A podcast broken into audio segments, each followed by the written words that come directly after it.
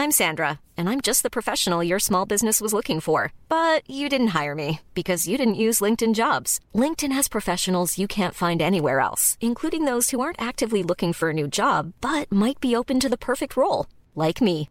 In a given month, over 70% of LinkedIn users don't visit other leading job sites. So if you're not looking on LinkedIn, you'll miss out on great candidates like Sandra. Start hiring professionals like a professional. Post your free job on linkedin.com/spoken today. Qu'est-ce que j'ai dit à, à Elon Musk? Vous voulez venir en Europe? On va avoir des règles et les voilà.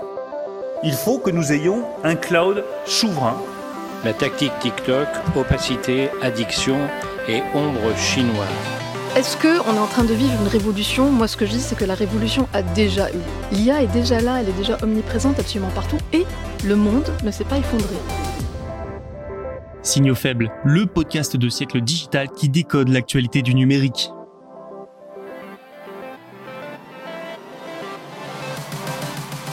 Salut à toutes et à tous, nous sommes le mercredi 28 février, vous écoutez bien Signaux faibles, au sommaire de l'actualité aujourd'hui, l'Apple Car c'est fini, la marque à la pomme abandonne son projet de voiture autonome et électrique, est-ce un échec? En France après ça, ou sur la plateforme Pharos, le nombre de signalements explose devant une montée de l'antisémitisme. Nous verrons également que Meta a décidé d'approfondir son partenariat avec LG pour faire face aux visions pro d'Apple. Et enfin, Google payerait des milliers de dollars à des éditeurs pour qu'ils utilisent son IA pour créer du contenu. Un programme bien chargé que voilà, alors ne traînons pas, c'est parti tout de suite, bonne écoute. L'Apple Car n'arrivera jamais sur nos routes. Apple a décidé d'abandonner son projet nommé Titan de développement d'une voiture autonome électrique.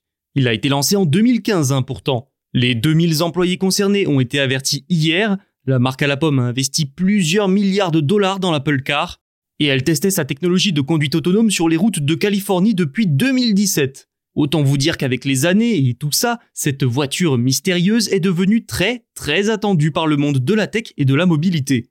Mais depuis le début, les difficultés et les ratés s'accumulent pour le projet Titan.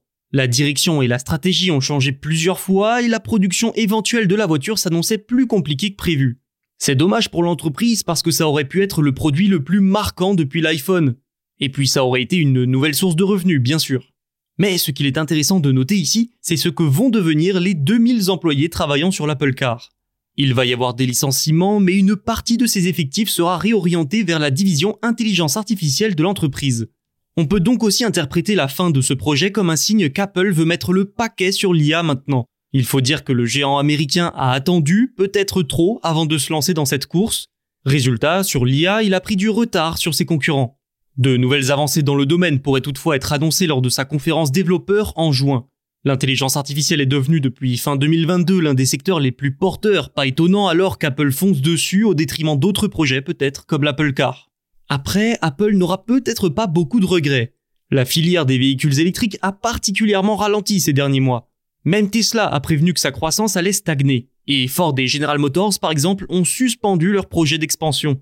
Mais est-ce que cette situation du marché des véhicules électriques suffira pour éviter que le monde de la tech remette en doute la capacité d'Apple à innover? Parce que, il faut le dire, pour beaucoup, la fin de l'Apple Car peut sonner comme un échec. Pour l'anecdote, je vous laisserai aller voir la publication sur X d'Elon Musk, le patron de Tesla, au sujet de l'abandon de l'Apple Car. Il avait l'air de s'en réjouir. En même temps, ça lui fait un potentiel gros concurrent de moins. C'est le ministre de l'Intérieur, Gérald Darmanin, qui l'a révélé mardi devant le Sénat. Le nombre de contenus signalés sur la plateforme Pharos explose. En cause notamment la hausse des publications antisémites sur les réseaux sociaux. Petit rappel à toute fin utile, Pharos, c'est une plateforme en ligne lancée par le gouvernement pour que tout un chacun puisse signaler des contenus et des comportements en ligne illicites. Le record de signalement a été atteint pendant la pandémie, en 2020, avec 289 590 signalements.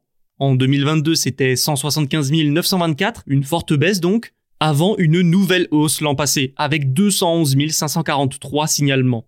Bon, c'est encore loin du record de 2020, mais c'est une grosse hausse tout de même. Une majorité des signalements de 2023 concernent, je cite, du contenu pédophile ou d'atteinte aux enfants, selon le ministre. Il a également expliqué que ceux en lien avec l'apologie du terrorisme sont assez peu nombreux. Au Sénat, Gérald Darmanin s'est particulièrement penché sur les contenus antisémites. Ces derniers seraient à 90% responsables de cette hausse de signalement. Plus de 12 000 signalements pour antisémitisme ont été réalisés en 2023. Sans surprise, la majorité sont à mettre en lien avec la guerre en Israël. Le ministre évoque une année particulièrement dramatique avec une augmentation qui n'a pas d'équivalent. Sur les 12 000 signalements, 1676 actes antisémites ont été avérés, soit plus 284% en un an. Selon le ministre, encore une fois, tous les réseaux sociaux ne se valent pas du point de vue de la diffusion de ce genre de contenu. Gérald Darmanin a ciblé tout particulièrement X, anciennement Twitter. Selon lui, ce réseau social contient 75% des contenus apologétiques ou antisémites. Il en a profité pour pointer le manque de modération de la plateforme, surtout depuis son rachat par Elon Musk, un reproche qui lui est formulé depuis des années, que ce soit au niveau européen ou national et même aux États-Unis. La Commission européenne a même décidé d'ouvrir une enquête au titre du Digital Services Act sur la modération de X. Les actes antichrétiens, eux, ont baissé de 7%. Pour les actes anti-musulmans, ils ont bondi de 29% avec 242 signalements. Le ministre a aussi parlé, je le cite, d'un continent caché d'actes anti-musulmans qui sont souvent l'œuvre de militants d'ultra-droite. Enfin, il a déploré l'absence d'une entité équivalente à l'ARCOM pour les réseaux sociaux. En effet, aucune autorité de régulation n'a pour mission principale de s'attaquer et de tenter de supprimer le cyberharcèlement et les contenus illicites en ligne. Peut-être que ces propos sont le prélude à la création d'une telle autorité. Meta mise sur LG. Le groupe de Mark Zuckerberg en a marre qu'on ne parle depuis des mois que de l'Apple Vision Pro, le casque de réalité mixte de la marque à la pomme. Et oui, Meta a aussi ses casques, les MetaQuest de réalité virtuelle. Meta veut donc développer un concurrent au casque d'Apple, et ce grâce à LG. D'après le Korea Economic Daily, Mark Zuckerberg se rend aujourd'hui en Corée du Sud pour y rencontrer le PDG de LG, Cho Ju-won.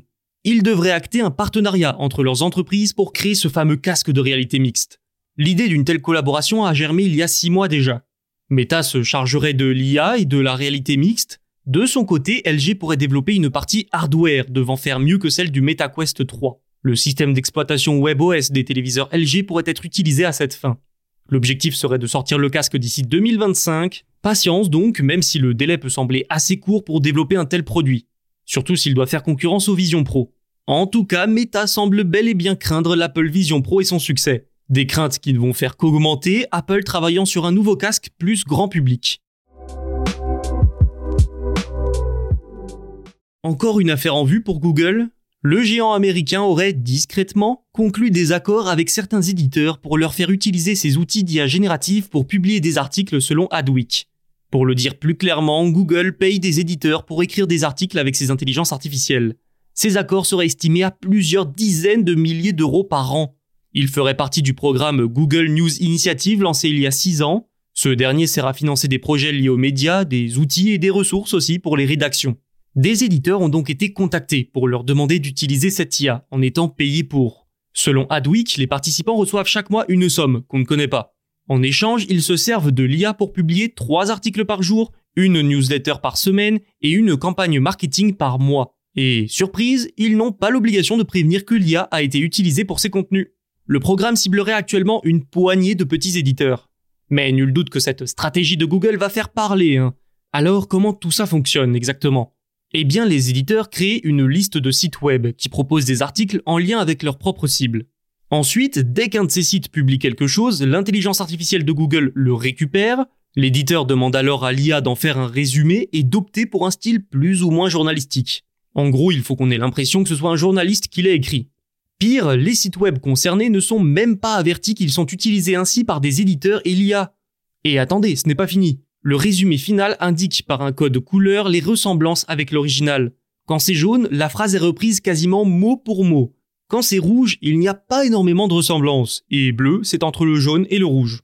Comme je vous le disais, ça va faire polémique, notamment parce que ça pourrait représenter un manque à gagner pour les sources utilisées. Ensuite, ça pourrait poser des problèmes éthiques. On a l'air de pas être très loin du vol de contenu par moment. Hein.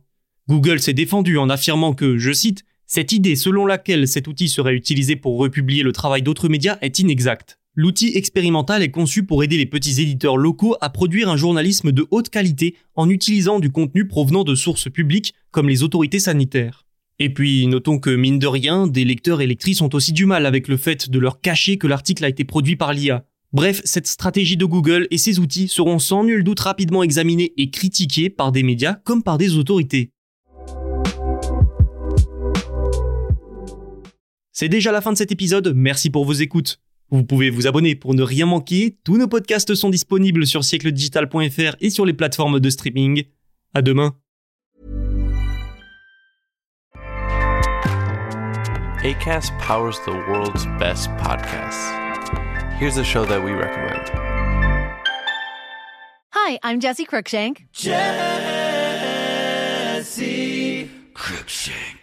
I host the number one comedy podcast called Phone a Friend. Girl, let's phone a friend. Not only do I break down the biggest stories in pop culture with guests like Dan Levy and members of InSync, I do it with my own personal boy band singing jingles throughout. Because it's my show. It's your show, girl. New episodes of Phone a Friend Yeah. drop Thursdays wherever you get your podcasts. So work it, girl. Yeah, work it. Okay, that's enough.